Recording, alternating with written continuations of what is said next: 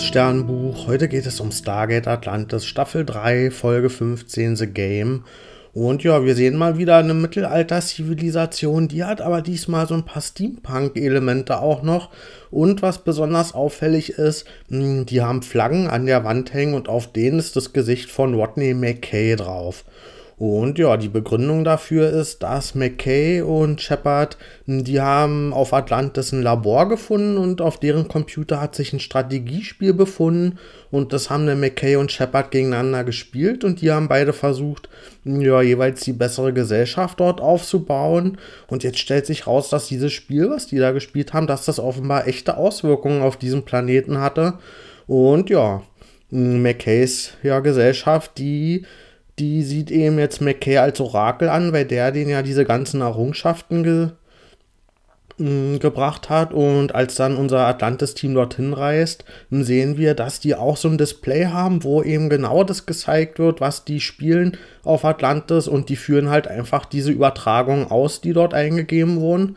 Und für die ist das eben schon immer in ihrer Gesellschaft ja, deren Weis Wegweisung gewesen, wie die ihre Gesellschaft zu führen haben. Und deswegen beten die quasi McKay als Orakel an, weil es denen ja auch viele Vorteile gebracht hat durch die ja, Fortschritte. Mm, und ja, wir sehen hier also, dass hier jetzt nicht wirklich irgend so eine richtig krasse mm, Technologie hintersteckt. Also, dass hier irgendwie per Hologramme oder irgendwas aufgebaut wird, sondern die sehen einfach nur auf dem Display diese strategischen Schritte und vielleicht so ein paar Baupläne und die führen sie dann eben eins zu eins aus. Hm, also im Grunde nur eine Datenübertragung und ja, das stellt sich raus, dass über dieses Labor hm, die Antiken damals sehr viele Gesellschaften schon in ihrem Sinne geformt haben. Und jetzt haben eben viele tausend Jahre später unsere Atlantis-Leute diesen Raum wiedergefunden und haben das jetzt hier weitergeführt, ohne überhaupt zu wissen, dass das überhaupt echte Auswirkungen hat. Und ja, Watneys Gesellschaft, das ist eher so eine Da Vinci-artige Wissenschaftsgesellschaft, die immer so neue Technologien ausprobieren, während Shepards Gesellschaft, das sind eher so raue Leute, die ganz viele Armeen gebaut haben. Und jetzt sind wir jetzt auf deren Planeten gekommen und haben für Aufklärung gesorgt und denen die Wahrheit gesagt, sodass sie ihren Streit jetzt beilegen können, weil das ja gar kein Spiel mehr ist, wo die vielleicht auch gegeneinander antreten müssen. Und ja, um das zu beweisen, dass das alles wahr ist, werden die Chefinnen, die Anführerinnen von den beiden Gesellschaften tatsächlich mit nach Atlantis gebracht und wir zeigen denen, was es da alles gibt und auch diesen Strategieraum und das Problem ist allerdings, dass der Krieg von denen ja trotzdem echt ist.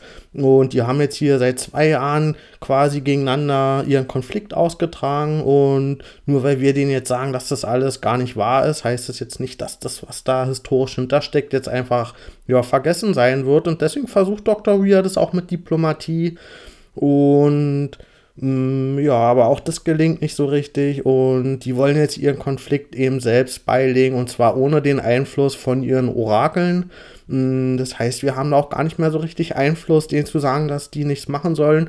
Und Shepard, der Trottel, lässt dann auch noch den Chef von seiner Gesellschaft an dem Computer alleine, mm, sodass der dann über dieses Gerät den Krieg anordnet, quasi an seine Gesellschaft. Und ja, die technologische Gesellschaft von McKay, die macht einen Gegenangriff mit einer Bombe. Also die haben durch ihren technischen Fortschritt inzwischen sind die schon in der Lage, sogar Bomben zu bauen. Und ja, Shepard muss dann eingreifen mit einem Paddeljumper mm, und lässt dir diese Bombe dann quasi vorher beseitigen.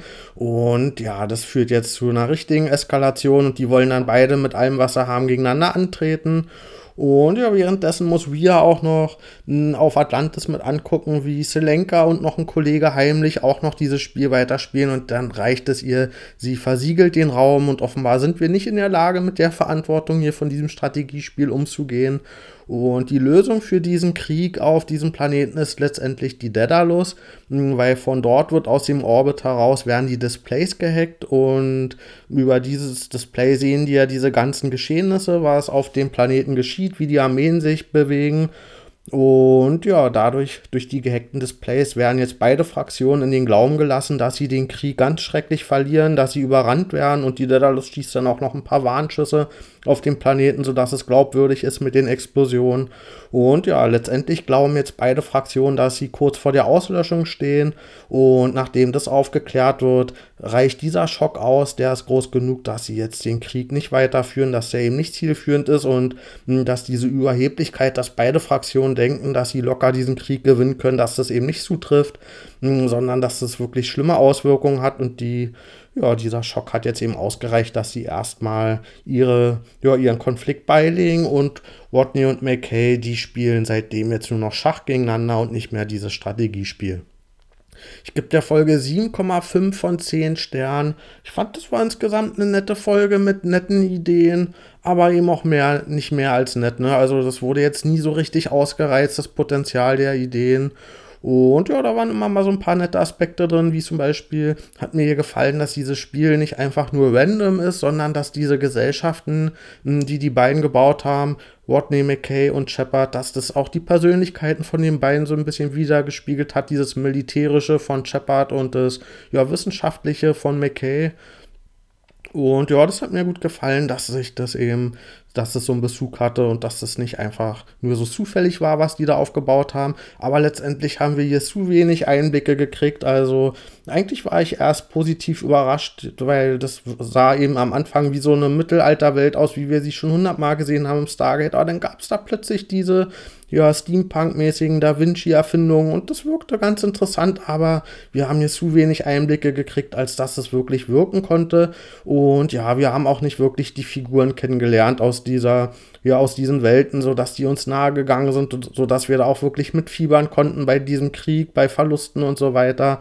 Also hier ist so ein bisschen Potenzial verschenkt worden, sowohl, dass wir von diesen eigentlich guten Ideen nicht genug Einblicke bekommen haben und uns das auch nicht auf Figurenebene ja, persönliche Verbindung aufgebaut wurden. Mir hat aber hier dieser Moment des Schocks gefallen, als die gemerkt haben, dass dieses Orakel gar nicht göttlich ist, sondern dass da ganz normale ja, Menschen wie McKay und Shepard hinterstecken.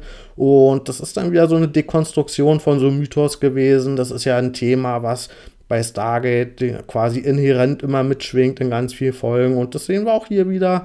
Und in dem Moment wo die eben merken, was, das ist überhaupt gar keine göttliche Macht, die uns anleitet, die irgendwie einen Plan für uns hat. Da fällt dieses ganze Konstrukt zusammen, obwohl das ja überhaupt gar keinen Unterschied macht, weil mh, die Anweisungen, die die gekriegt haben von McKay, die haben ja trotzdem eben genau diese Weisheit gehabt und diese ja, Entwicklung hervorgerufen, weswegen die sich so gut entwickelt haben technologisch. Das heißt, es hat rein inhaltlich macht es keinen Unterschied, ob da nun eine göttliche Macht hintersteckt oder McKay, weil mh, das ist ja bewiesen, dass ja, die Anleitung zu diesem Fortschritt geführt haben, aber für die Gesellschaft macht das eben den kompletten Unterschied aus, weil dadurch, dass der eben nur ein normaler Mensch ist, glauben die nicht mehr an den und deswegen hat er auch keinen Einfluss mehr auf die. Und ja, letztendlich geht es hier in der Folge auch um den Umgang mit Aufklärung und was die Folge uns darüber sagt, das finde ich auch zum Teil ein bisschen zweifelhaft, weil nämlich in dem Moment, wo die ihre Aufklärung kriegen und diese, ja, dieses göttliche Orakel quasi dekonstruiert wird, da eskaliert halt der Krieg erst so richtig und das zeigt uns ja eigentlich, dass diese Kontrolle von oben eigentlich was ist, was besser ist, weil man eben dadurch eben nicht in diesen Krieg geleitet wird. Und ja, das finde ich ein bisschen eine zweifelhafte Aussage, aber man kann es auch, wenn man will, so lesen, dass hier diese Aufklärung vielleicht auch nur ein bisschen zu schnell kam und dass man als Gesellschaft auch ein bisschen Zeit braucht, um eben zu lernen, was das mit den Konsequenzen auf sich hat, wenn man eben selbst für die Handlung, für die Entscheidung verantwortlich ist ist und die ja, haben halt bisher ja immer an diesem Selbstverständnis gelebt, dass alles, was die machen, eben von diesem göttlichen Orakel gesteuert ist und deswegen halt nie so richtig schlimme Auswirkungen haben kann. Und hm, jetzt, wo sie eben selbst für ihr Handeln verantwortlich sind, ist halt dieses Selbstverständnis weg und das muss man vielleicht eben auch lernen, dass jetzt das plötzlich passieren kann, wenn man eben so kriegerische Entscheidungen trifft für eine ganze Gesellschaft, dass das auch schlimme Auswirkungen haben kann und dass da jetzt nicht mehr so eine schützende Hand drüber ist, die das alles ausgleicht.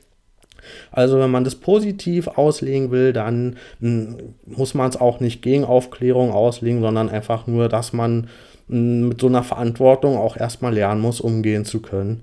Und ja, am Ende war mir die Eskalation, die war mir ein bisschen zu leicht, wie die sich hier wirklich zu diesem schlimmen Krieg haben hinreißen lassen. Und ja, vor allen Dingen, weil hier Shepard zu unvorsichtig war und da den Chef von seiner Gesellschaft einfach an diesem Computer da rumspielen lässt und auch ja, man hat irgendwie das Gefühl gehabt, dass sie immer noch ihr Spiel so ein bisschen weiter gespielt haben und ihren Gesellschaften auch so einen kleinen Vorteil noch geben wollten und dass denen das schon auch wichtig war, hm, dass ihre Gesellschaft da gewinnt, also jeweils die von Watney und von Shepard und ja, dieser Spielaspekt, der ist für mich hier dieser Kriegssituation am Ende nicht gerecht geworden, weil dafür das Thema mir so ernst war, als dass die jetzt immer noch im Hintergrund hm, ja, ihr eigenes Ego mit ihrem, welche Spielstrategie jetzt die wirksamste ist, hm, ja, das haben die für mich hier zu lange noch durchgezogen und auch ihren Leuten zu viel durchgehen lassen, einfach hm, weil das halt ja ihre Spielwelt war und ja, die da auch so ein bisschen stolz drauf waren. Und ja, wie gesagt, das ist für mich dann in der Ernsthaftigkeit der Kriegssituation, die da im Echt draus